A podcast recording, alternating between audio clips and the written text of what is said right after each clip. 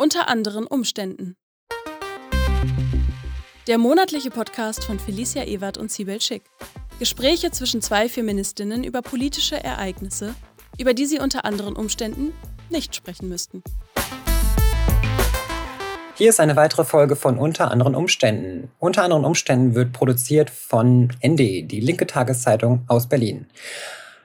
Heute haben wir das Thema Klassismus featuring Franzis Seeg. Und an dieser Stelle schon mal vielen Dank, Franzis, dass du da bist. Äh, Franzis ist Sozialwissenschaftlerin und Antidiskriminierungstrainerin. Dein Buch ähm, Zugang verwehrt, keine Chance in der Klassengesellschaft, wie Klassismus soziale Ungleichheit fördert, ist gerade vor einer Woche erschienen. Ja, jetzt kommt wieder der witzige Teil. Diese Folge wird erst in einer Woche erscheinen. Das heißt, ihr hört das dann quasi mit zwei Wochen, also wieder einmal aus der Vergangenheit. Genau. Äh, Franzis, schön, dass du dabei bist. Ja, danke für die Einladung. Ich habe jetzt wahrscheinlich viel zu verkürzt was über dich erzählt. Ich, ich nee, passt, passt total. okay. Ich erlebe es nur sehr häufig, dass ich mich gern lieber selber vorstelle, weil ich mitunter ansonsten wahrscheinlich in zehn Jahren noch äh, einge eingeleitet werde mit äh, Felicia Ebert ist 32 Jahre alt, weil das irgendwann mal auf meinem mhm. Buchtitel hinten drauf stand, weil das dann nicht aktualisiert wurde. Ähm, schön, dass du dabei bist. Ich habe dein Buch gelesen und ich möchte dir jetzt schon mal äh, wirklich äh, vielen Dank ausrichten für viele neue Anstöße, viele neue Perspektiven.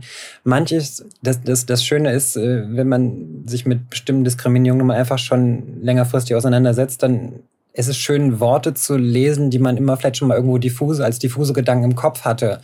Und die ich jetzt wahrscheinlich einfach ansonsten noch nicht irgendwo geäußert habe oder vielleicht woanders noch nicht so gelesen hat. Und dann ähm, kommt immer dieser, ja, genau.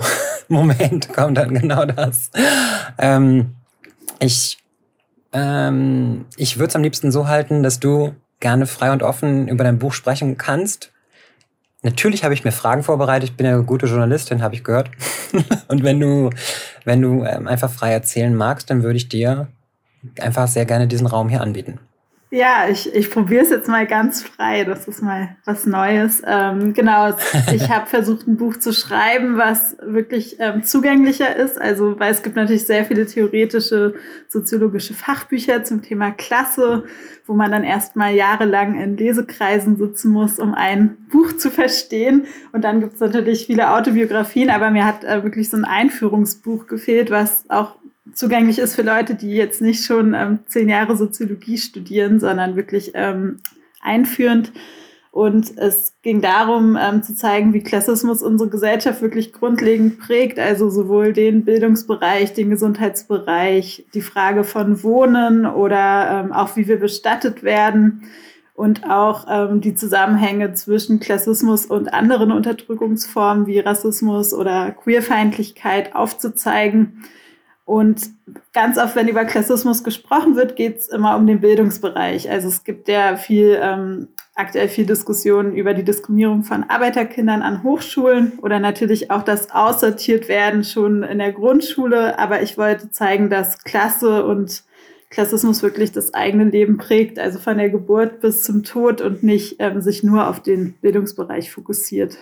Und danke auch schon mal für das ähm, Feedback zum Buch. Das freut mich, weil es auf jeden Fall aufregend, weil es ja gerade erst seit einer Woche raus ist und jetzt ähm, die, die ersten Reaktionen kommen. Du hast ähm, die intersektionale Perspektive, hast du jetzt mal speziell angesprochen, aber auch, ähm, dass du einen möglichst einfachen Zugang ermöglichen musst und das äh, möchtest. Und das habe ich beim Lesen ja auch selber, selber gemerkt mir, ich habe die Leute, die in einer unfassbar verschachtelten akademischen Sprache schreiben, auch gerade wenn es Univers um universitäre Texte und alles Mögliche, was wir dort bearbeiten mussten, so lesen mussten, bearbeiten mussten, habe ich mich immer sehr darüber aufgeregt. Und im Laufe der Zeit habe ich gemerkt, dass ich anscheinend vielleicht, ich versuche bei der Wortwahl grundsätzlich darauf zu achten, aber ich weiß, dass meine Gedankengänge immer höchst verschachtelt geschrieben werden. Also das habe ich bei dir gemerkt, das war einfach viel, viel leichter zugänglicher, als es höchstwahrscheinlich in meinem Buch für viele und für mich selber. Wenn ich mein Buch heute nochmal lese, dann denke ich auch, ach du meine Güte, warum, um wie viele Ecken rum hast du gedacht, um das in einen Satz hereinzubringen? Aber ja, ähm, das passiert auf jeden Fall. Ähm, ja, der, die Internet, die, oh, danke. Die intersektionalen Perspektiven, die du beansprichst und die Wichtigkeit davon, das fand ich sehr gut. Eben gerade auch nochmal, als du speziell ähm, Klassismus und Queerfeindlichkeit angesprochen hast, das hat mir, das hat mir sehr gut gefallen. Ich habe im Lauf der Jahre ähm, bin ich immer mit diesem Vorwurf konfrontiert worden, dass, äh, dass queere Personen und gerade so transgeschlechtliche Menschen, dass das doch so ein, ja, so ein so ein Wohlstandsding sein müsse, weil ansonsten könnte man ja gar nicht auf sowas kommen oder man, dass, äh, dass Leute irgendwie quasi davon ausgehen, man müsste über so ein, so ein ganz massives, äh, sicheres Einkommen verfügen, um dann festzustellen, ach ja, ich bin ja übrigens transgeschlechtlich oder so. Und das ist, äh, ist eine ist eine ganz, ganz gefährliche Perspektive, weil das leider eben nicht nur so ein, so ein Mainstream-Gedanke ist, äh, nicht nur so ein rein konservatives Denken, sondern weil das leider auch aus vielen linken Kontexten behauptet wird, dass, dass echte Linke ja sich mit sowas nicht rumschlagen würden und keine Ahnung was. Und das ist hochgradig problematisch, wenn wir nun mal einfach sehen, ähm, welche Leute den Klassismus und ja, ähm, soziale und ökonomische Ausgrenzung einfach sehr häufig trifft. Ja, das ist mir dabei aufgefallen, weil du es eben gerade auch nochmal angesprochen hast und äh, ja, auch dafür vielen, vielen Dank. Ich kann da direkt ähm, anschließen. Also zum einen ähm, wollte ich ähm, nochmal sagen, dass ich das mit der Sprache auf jeden Fall ähm, spannend finde. Also ich, ähm, ist ein sehr, es ist, glaube ich, teilweise sogar schwieriger zugänglich zu schreiben, wie sehr ähm, kompliziert und schwurbelig. Und es war natürlich ein sehr intensiver Lektoratsprozess, wo mich sogar drei unterschiedliche LektorInnen begleitet haben über einen längeren Prozess. Und ich habe da auch schon einiges verlernt, muss ich sagen leider durch akademische Sozialisation. Und ich kriege aber tatsächlich jetzt auch Hassmails deswegen, wegen der Sprache. Also es kam jetzt, also von marxistischen Typen vor allem, weil ja auch ähm, euer Podcast hier Endena ist, dachte ich, ähm, erzähle ich das vielleicht nochmal. Also es haben mich tatsächlich schon ja, bestens. tatsächlich schon einige, also die ersten, also ich kriege tatsächlich mehr Hass von links aktuell, also von Marxisten vor allem die, ähm, jetzt kam gerade eine Buchbesprechung, wo gesagt wurde, mein Stil sei unbeholfen, was ich, ähm, und es sei sozusagen oh. unstrukturiert, unbeholfen und ähm, genau, ich hätte natürlich auch nicht genug Marx zitiert, das ist ja immer die größte Kritik. Wir hatten da ja auch schon beim Sammelband Solidarisch mm. gegen Klassismus, Brigitte, Theise und ich, wirklich viele ähm, Rezensionen, die sehr ähm, arrogant ähm, sind und sehr von oben herab mit, eigentlich mit dem Unterton, ihr seid dumm. Und ich habe mich jetzt noch mal ein bisschen mit dieser Zuschreibung mhm. des Unbeholfenseins ähm, irgendwie auseinandergesetzt, ein bisschen, also ein bisschen recherchiert, was bedeutet der Begriff eigentlich und fand total spannend, dass es sozusagen synonym ist für einfach, ähm, bäuerlich auch, also wird auch mit bäuerlich assoziiert mhm. und eben halt nicht elegant oder intellektuell. Und ähm, fand ich irgendwie spannend, weil ich arbeite an der Humboldt-Uni, ich habe einen Doktortitel und ich dachte, irgendwann ist es vorbei mit diesen Zuschreibungen, genau, weil es wird auch mit Trampelig und so weiter assoziiert. und das sind interessanterweise genau die Zuschreibungen, die ich auch als Kind ähm, viel erhalten habe. Also wenn ich irgendwie bei Freundinnen war, ah. die eine Mutter musste mich unbedingt mal zum Ballett mitschleppen. Und dann wurde ich irgendwie da in der Ballettstunde total, ähm, wurden irgendwie meine Fingernägel nach oben gehalten und schaut euch das an. Oder die Mutter war auch immer der Meinung, ich trampel zu viel und kann nicht elegant genug über ihren Parkettboden laufen in ihrer schönen, schicken Wohnung. Und tatsächlich ähm, ist der, ähm, sind so die Hasskommentare oder die Angriffe, die man dann bekommt, ähm, sehr stark in diese Richtung, ähm, es sei zu unbeholfen vom Stil, obwohl es tatsächlich ähm, eine Entscheidung ist, natürlich zugänglich zu schreiben und auch echt viel Arbeit, weil ähm, es ja teilweise sogar schwieriger ist, Sachen wirklich zugänglich auszudrücken, wie sehr, sehr spurbelig. Und das sind aber gerade so die ersten Reaktionen. Und also es gibt natürlich größtenteils sehr positive Reaktionen, aber gerade wieder von marxistischer Seite, wo ich mir auch so ein bisschen denke, ähm, wenn, wenn ich schon solche Zuschreibungen bekomme, wie gehen sie denn mit ihren GenossInnen um, die jetzt nicht äh, mit LektorInnen und mit Verlag dahinter und so weiter sich äußern oder vielleicht auch Dialekt sprechen, vielleicht ähm, überhaupt nicht akademisch sprechen. Wie gehen dann, wie wird da mit solchen Aktivistinnen umgegangen? Also kann man sich ja denken, das ähm, fand ich, ähm, ja, fand ich irgendwie krass, dass es schon irgendwie eine Art von Provokation ist, ein Buch zu Klasse zu schreiben in einer nicht total spurbelegen Sprache, wo man nicht drei Jahre im Lesekreis sitzen muss, um ein Buch zu verstehen, sondern es macht vielleicht auch Spaß, das zu lesen, dass es aber irgendwie provoziert fand ich, ähm, fand ich irgendwie spannend. Und gerade diese Zuschreibung des Unbeholfenen, die ist mir persönlich schon öfter entgegengekommen. Also auch in der Universität wurde mir auch letztens gesagt, ich hätte ja so eine einfache Sprache. Da könnte man ja auch denken, da stecken einfache Gedanken dahinter. Deswegen sollte ich doch ein bisschen mehr mit Fremdwörtern arbeiten und ähm, genau, ist natürlich einfach eine sehr klassistische Wahrnehmung dann von dem Buch. Und was mir auch oft passiert, ähm, ist natürlich diese Gegenüberstellung von geschlechtlicher Vielfalt oder sogenannter Intersektion, äh, sogenannter Identitätspolitik, dass ja solche Themen natürlich Klassenthemen gegenübergestellt werden. Und ich arbeite ja zu beiden Themen, also sowohl zum Thema, also Queerfeminismus oder in den Trans Studies bin ich ja auch verortet, als auch zu Klasse und vor allem zu der Verwobenheit und da, ähm, ja, da gibt's eine total falsche Gegenüberstellung, weil, wie du auch schon gesagt hast, also sehr viele Transpersonen sind von Armut betroffen aufgrund der Diskriminierung auf dem Arbeitsmarkt. Dazu hatte ich ja meine Dissertation auch ähm, geschrieben. Es werden einfach ganz viele Menschen natürlich aufgrund von Transfeindlichkeit dann aus dem Arbeitsmarkt rausgekickt.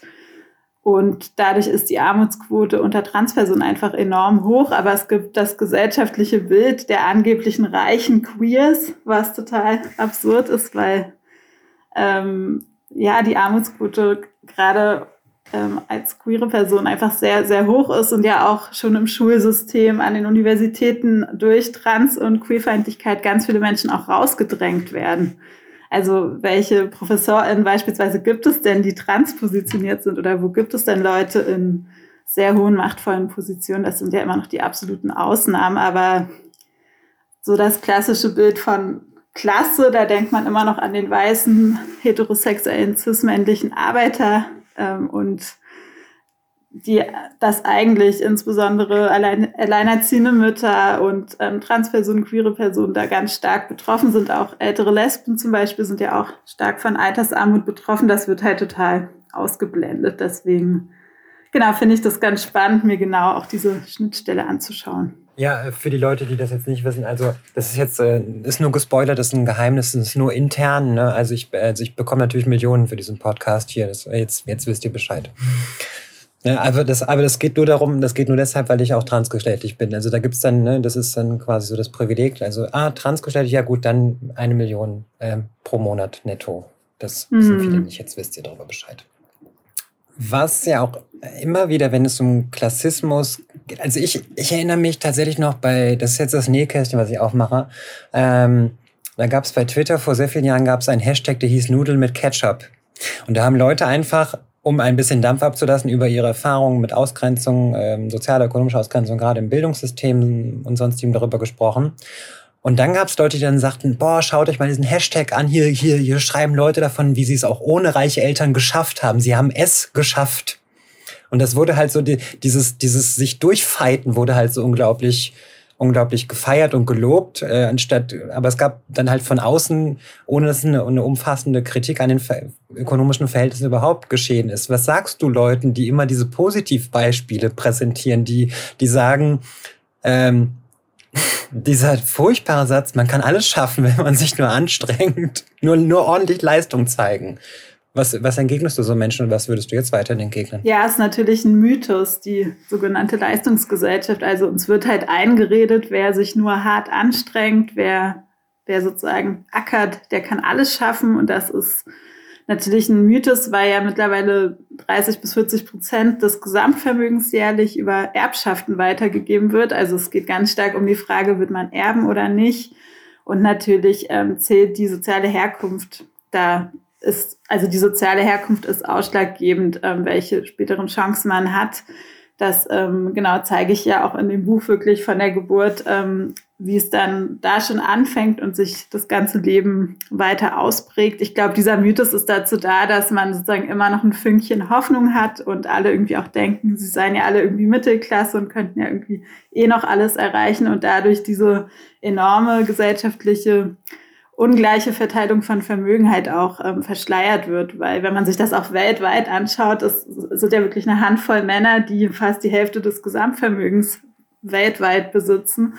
Das, ähm, aber genau dadurch, dass alle dann irgendwie noch denken, ah ja, das kann man, aber man kann ja vielleicht auch noch irgendwann schaffen, zu den Wohlhabenden zu gehören, kann auch nicht so ein richtiges Klassenbewusstsein ähm, ausgebildet werden. Also dass man wirklich schaut, wo steht man denn realistisch und warum ist das System denn so, so ungerecht? Und ja, das ist leider jetzt auch aktuell immer noch so, wenn man sich anschaut, welche Bücher werden zu Klassismus und Klasse veröffentlicht, sind natürlich auch sehr viele Aufsteigergeschichten, also sogenannte Aufsteiger in Geschichten, was ich da auch immer sehr schwierig finde, dass da sehr klischeehaft über die eigene Herkunftsklasse berichtet wird. Also es sind immer sehr viele Geschichten, wo dann Armut immer mit Gewalt, Alkohol und irgendwie auch ähm, Vernachlässigung gleichgesetzt wird und was natürlich, also Armut, Alkoholismus, Gewalt gibt es in allen Klassen und ist auch nicht sozusagen mehr vertreten in einkommensarmen Familien, aber diese Geschichten, also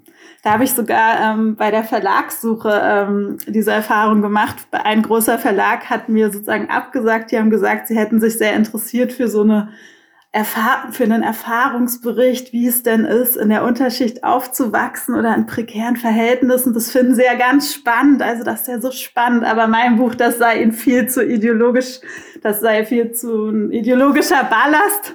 Genau. Und ich würde den deutschen Sozialstaat in den Schlamm ziehen. Also das, das geht nicht. Aber ich kann gerne meine, ähm, ich kann gerne einen Erfahrungsbericht schreiben, wie es ist, in der Unterschicht aufzuwachsen mit ganz viel Tragie und das ist ähm, bei diesen Aufstiegsgeschichten, da wird ja auch immer sozusagen das, wo man herkommt, als total negativ dargestellt. Und da finde ich auch schon wieder so, natürlich so Hashtags auch schon wieder auf eine Art problematisch wie Nudeln mit Ketchup, obwohl ich da nicht genau weiß, was da eigentlich verhandelt wurde. Aber auch diese ganzen Essensthemen finde ich ein bisschen ähm, Klischee teilweise. Ich habe es nur beim Lesen habe ich mich plötzlich so an diesen Hashtag erinnert. Das ist auch schon ich schätze mal, das war 2014 oder 2015 oder so war das. Ist mir einfach noch so, habe ich mich einfach noch so dran erinnert. Aber halt einfach, weil diese Perspektive von außen kam, diese, oh, guck mal da, die Leute, ganz toll haben die das mhm. geschafft. Die haben es ganz toll, die, die haben es die haben's geschafft. Ne, nur anstrengen, und das übertriebene Bild in Tweets immer so, nur noch eine halbe Stunde länger arbeiten jeden Tag, dann bist du morgen auch Chefin und so. Keine Ahnung, was, was Leute glauben. Mhm. Oder nur eine schöne Morgenroutine machen. Es gibt ja auch diese absurden, diese absurde Idee, dass man durch eine Morgenroutine Millionärin wird oder durch irgendwelche Affirmationen, die Geld anziehen und Erbschaften werden da. Also ich meine, wie wird man reich? Größtenteils durch Erbschaften, aber das wird da schön ausgeblendet. Ja, das, ich sehe da so ganz starke Parallelen zu, äh, wenn du die Depression überwinden möchtest, dann geh doch einfach, mach Yoga und geh mal viel spazieren und trink Wasser. Mm. So, dann zack, geheilt. Da Sibel heute nicht dabei sein kann, habe ich natürlich ein paar Fragen von Sibel übermittelt bekommen.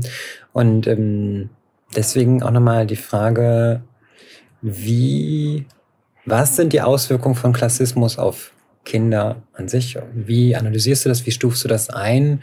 Und wenn das auch noch möglich ist, warum wird dem Thema eigentlich so wenig Aufmerksamkeit geschenkt? Ja, was sind die ähm, sozusagen Effekte auf, auf Kinder und Jugendliche? Also es ähm, ist mhm. natürlich so, dass das teilweise wirklich schon früh anfängt, dann in der, im Kindergarten oder früher, also ähnlich wie bei anderen Unterdrückungsformen auch, wird das schon früh wahrgenommen. Also gar nicht so spät, wie manche denken, sondern da wird schon früh einklassifiziert.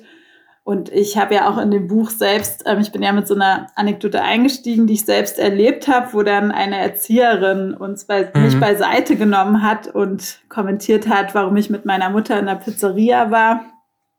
Und also warum könnten wir uns das leisten? Wir beziehen auch Sozialhilfe und sie müsste so hart arbeiten und uns wird alles sozusagen zugeschoben. Und sowas passiert natürlich, dass ähm, einkommensarme Eltern, insbesondere Familien, die von Sozialleistungen abhängig sind. Also da wird dann ja oft der Begriff Hartz-IV-Familie verwendet. Da gibt es einfach zahlreiche Zuschreibungen, oh ja. auch mhm. natürlich schon in Kindergärten und in Grundschulen. Da wird dann einfach ähm, gelästert oder herabgeschaut auf ähm, Familien, die Hartz IV beziehen. Und das merken natürlich auch schon Kinder. Also wenn ihre Eltern ähm, herablassend behandelt werden oder man irgendwie ja einfach das Gefühl hat, man ist anders. Ähm, da gibt es natürlich auch dann schon eventuell große Unterschiede, wie Leute wohnen.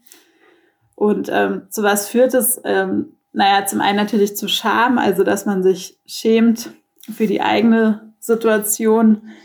Natürlich auch da, einfach dazu, dass Zugänge versperrt werden. Also da wird natürlich dann sehr früh aussortiert nach der Grundschule und entschieden, welchen Schultyp man besuchen darf. Und da spielt ja, da gibt es ja genug Studien, die zeigen, dass es nicht von der Leistung abhängt, sondern von der sozialen Herkunft. Also bei gleicher Leistung werden Arbeiterkinder und generell ähm, SchülerInnen aus einkommensarmen oder nicht akademischen Verhältnissen halt diskriminiert und bekommen ähm, sehr viel seltener eine Gymnasialempfehlung. Insofern bestimmt es dann auch den weiteren Weg, also welche, welche Jobs kann man später machen, welches Einkommen ähm, erhält man. Teilweise, es kann natürlich auch noch sein, dass man vielleicht auch eingebunden wird in, ähm, also dass einfach Ressourcen nicht da sind wie ähm, für eine externe Betreuung, dass man vielleicht eingebunden wird, sich sehr stark um ähm, Geschwister zu kümmern oder sehr viel Verantwortung über, übernommen werden muss, weil bei anderen, ähm, bei Kindern aus einkommensreichen Familien natürlich immer sehr viel ausgelagert wird, also über Kinderbetreuung. Nachhilfe etc. Und da sind dann die Kinder wahrscheinlich, also oft oder es kommt auch vor, dass Kinder da einfach viel Verantwortung übernehmen müssen und einfach ähm, ja auch Zugänge versperrt sind. Und genau, was, warum wird so wenig über Klassismus geredet? Also ich glaube, es gibt nicht so eine große Lobby für das Thema. Es ist, ähm, was ja natürlich auch wieder mit Klassismus zu tun hat. Also es braucht halt Leute, die das Thema wichtig finden und ähm, es ist aktuell noch so, dass es oft ähm, Menschen sind, also ich kriege manchmal beispielsweise Anfragen von LehrerInnen, die LehrerInnen-Fortbildung organisieren zu Klassismus und das ist noch überhaupt nicht flächendeckend ähm, verbreitet. Also es ist noch nicht, ähm, ist noch kein Muss, es gibt keine verpflichtenden Fortbildungen, sondern das sind dann immer LehrerInnen, denen das Thema persönlich wichtig ist, denen das auffällt und die das dann eigenständig organisieren. Und das sind halt meistens selbst Arbeiterkinder, die dann im Schulbetrieb sind und also es ist aktuell so, dass es sehr stark auf Einzelinitiative beruht und auch von Menschen, die selbst diese Diskriminierungsform mal erlebt haben und dann aber zum Beispiel als LehrerInnen arbeiten.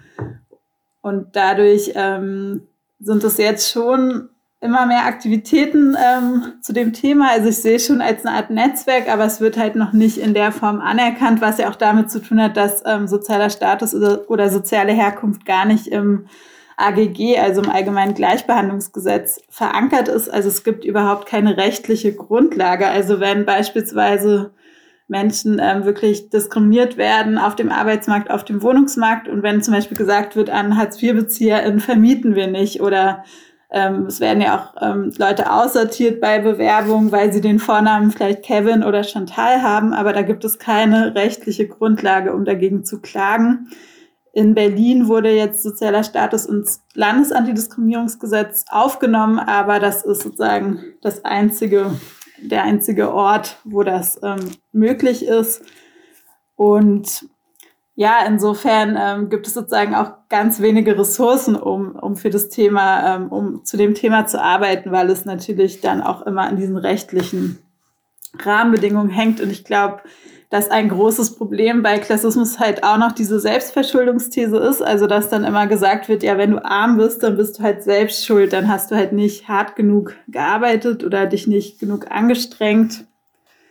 Weil ähm, Klassismus ja auch so funktioniert, dass, ähm, dass sozusagen auch mit Faulheit, also dass einkommensarmen Menschen ähm, unterstellt wird, sie seien faul, sie seien ungepflegt, sie würden sich nicht anstrengen, sie seien ungebildet und dadurch ähm, sozusagen bei Diskriminierung immer wieder gesagt wird, ja, jammer doch nicht, du bist doch ähm, selbst schuld.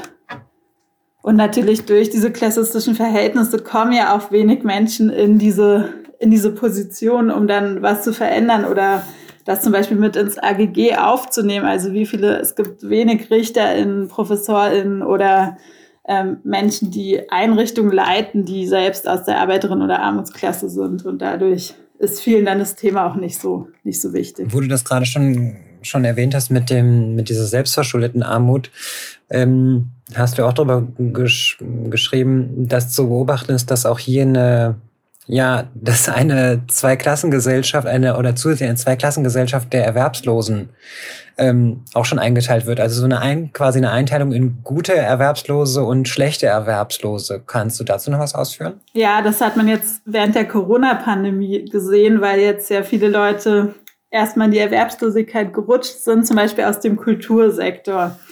Und die hatten dann aber auch sehr viel ähm, soziales Kapital, also Vitamin B, also direkte Kontakte zu PolitikerInnen in dem Bereich. Und ähm, dann wurde ja gleich ähm, einiges verbessert. Also dann wurde, musste man den Antrag, konnte man den online stellen, es wurde nicht mehr Vermögen geprüft und es wurde, ähm, es wurden sehr viele Verbesserungen für diese Gruppe ähm, erzielt oder auch natürlich ähm, genau, haben dann da auch andere Menschen von profitiert, aber viele Sachen waren sozusagen auch für diese Gruppe, wo dann im medialen Diskurs auch oft gesagt wurde, ja, dass die Leute ja jetzt nicht selbst schuld seien, weil das ja sozusagen durch die Pandemie entstanden ist und auch Menschen natürlich, die im Kulturbetrieb arbeiten, da nochmal eine viel, ein viel höheres Ansehen genießen. Also dass auch anders diskutiert wurde, wie ähm, Erwerbslose, die keine akademische Ausbildung haben oder in Bereichen tätig sind, die nicht so ein Prestige haben oder halt langzeiterwerbslos sind. Also das passiert ja auch schon in den Jobcentern, dass da immer getrennt wird zwischen Akademikern und Nicht-AkademikerInnen. Und jetzt, ähm, genau, in der Pandemie hat man das nochmal gemerkt. Es gab ja ähm, eine ganz aktive Erwerbslosenbewegung und es gibt ja auch aktuell noch Erwerbslosengruppen, die ja seit Jahren gegen beispielsweise ähm, ähm, Sanktionen halt kämpfen, aber immer nicht gehört wurden. Und jetzt kommt diese Gruppe von Menschen mit sehr viel kulturellem und sozialem Kapital und plötzlich wird das alles ähm, ausgehebelt. Das war schon, schon beeindruckend. Mhm. Da fällt mir jetzt gerade noch auch noch ziemlich als aktuelles Beispiel ein, die Debatte darum, dass die, dass die Spritpreise irgendwie, dass es eine, was, eine Prämie geben soll oder irgendwie, dass jetzt zum einen, dass die Spritpreise, die Benzinpreise zu hoch sind, während man Jahre, Jahrzehnte lang niemals zum Beispiel über, über Mietpreise gesprochen hat.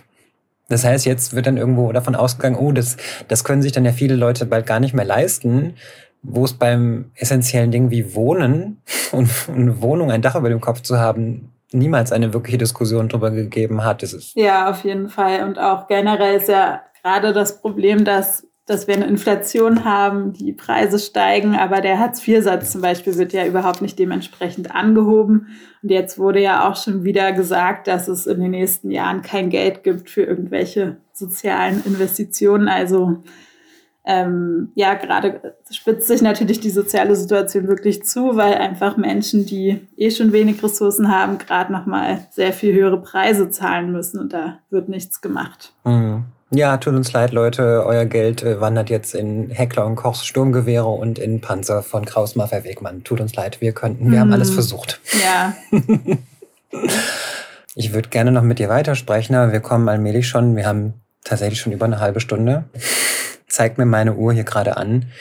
Ähm, also kann ich einfach nur sagen, äh, Vielen Dank an, an dieser Stelle mal wieder, dass du zum zweiten Mal, letztes, das ist, ja, letztes Jahr war es ein, war es ein Audiobeitrag, da ging es noch um äh, geschlechtergerechte Sprache, weiß ich noch. Ähm, jetzt fand ich schön, dass du hier an, ja, an dieser Umstellung in allem jetzt ein bisschen teilnimmst, so dass jetzt hier, bei, dass wir ein komplettes Gesprächsformat auch zusammen machen können. Es ist äh, cool, dass du dabei gewesen bist und ähm, ja, kann ich nur sagen, vielen Dank und äh, auf dein Buch habe ich schon aufmerksam gemacht, mache ich hier an dieser Stelle nochmal. Francis Six, gerade erschienenes Buch, ähm, Zugang verwehrt, keine Chance in der Klassengesellschaft, wie Klassismus soziale Ungleichheit fördert. An dieser Stelle nochmal vielen Dank, Francis, dass du dabei warst. Danke. Das war die aktuelle Episode von Unter anderen Umständen, powered by ND, die linke Tageszeitung aus Berlin. Mein Name ist Felicia Ewert und ciao. Tschüss.